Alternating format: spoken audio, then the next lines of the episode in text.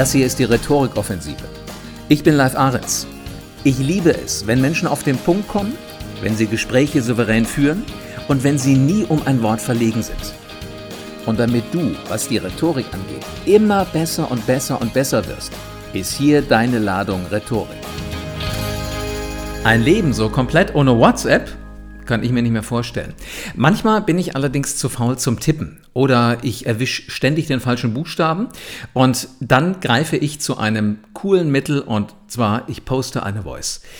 Jetzt ist an so einer Voice allerdings etwas ein bisschen anders als beim Text. Den Text sehe ich ja komplett, die Voice nicht. Ich höre sie auch nicht komplett. Deshalb ist das Wichtigste an einer WhatsApp-Voice der erste Satz.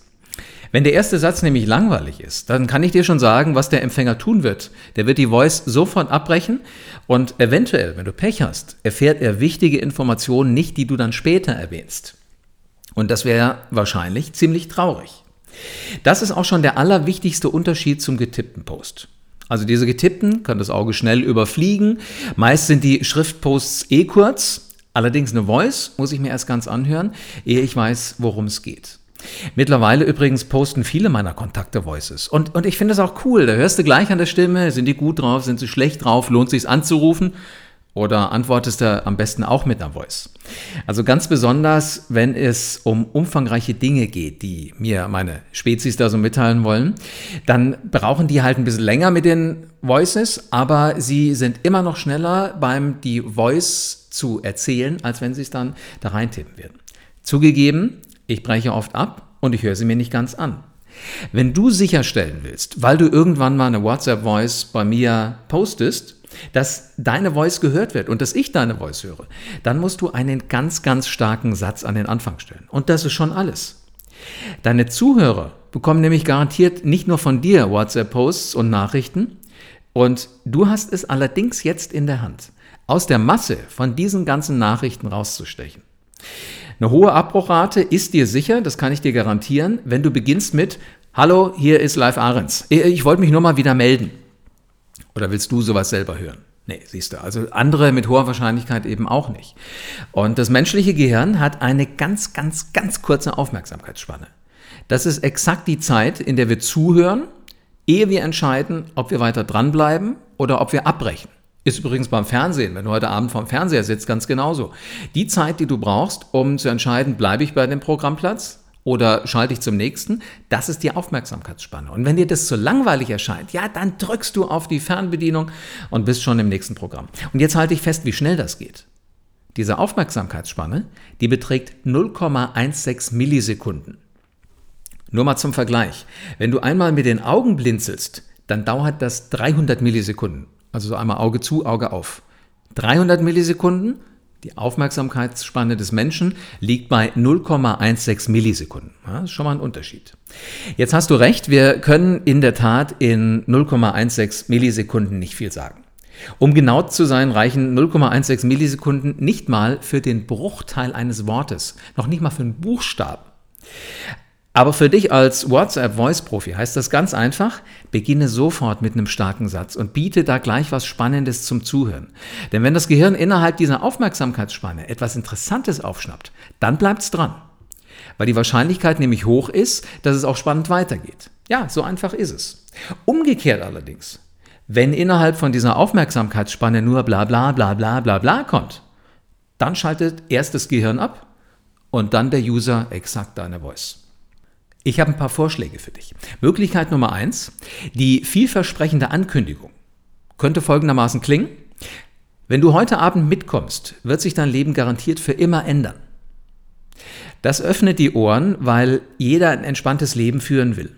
Außerdem hören wir aber nach solchen Sätzen zu, weil wir sofort erkennen, dass wir es noch in der Hand haben, ob wir mitkommen oder nicht und ob wir damit unser Leben verändern. Also du kitzelst denjenigen, dem du da was postest, schon ziemlich. Oder auch die ganze Gruppe, wenn du es gleich in eine Gruppe reinstellst. Möglichkeit Nummer zwei wäre nach der vielversprechenden Ankündigung das erfüllte Versprechen. Wie ich dir gestern versprochen habe, kommen hier die beiden Ansprechpartner bei der XY AG, an die du dich wenden kannst. Sag, dass du die Nummer von mir hast.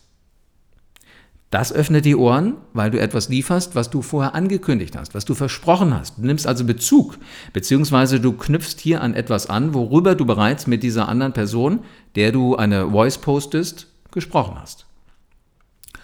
Möglichkeit Nummer drei ist das persönliche Erlebnis. Ah, sowas finden wir Menschen total spannend.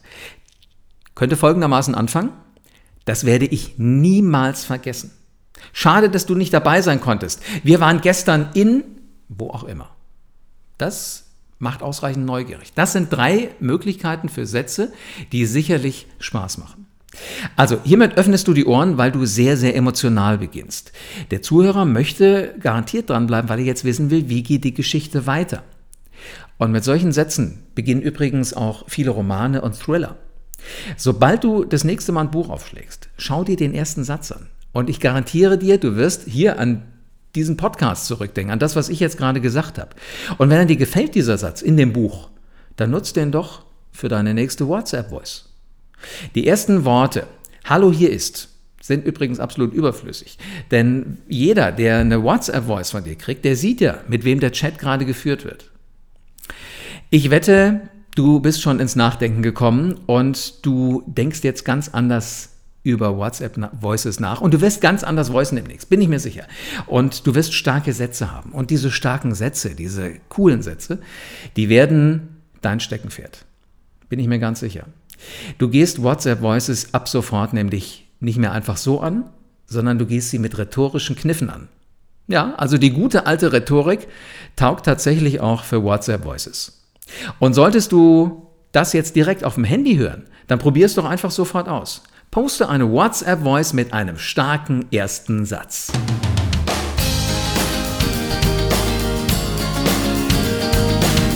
Probier es am besten noch heute aus. Und wenn du mehr Ladungen Rhetorik brauchst, wenn du hungrig bist, wenn du besser und besser und besser und erfolgreicher werden willst, dann abonniere am besten diesen Kanal, denn dann verpasst du garantiert keine einzige Folge der Rhetorikoffensive oder komm auf www.livearens.de.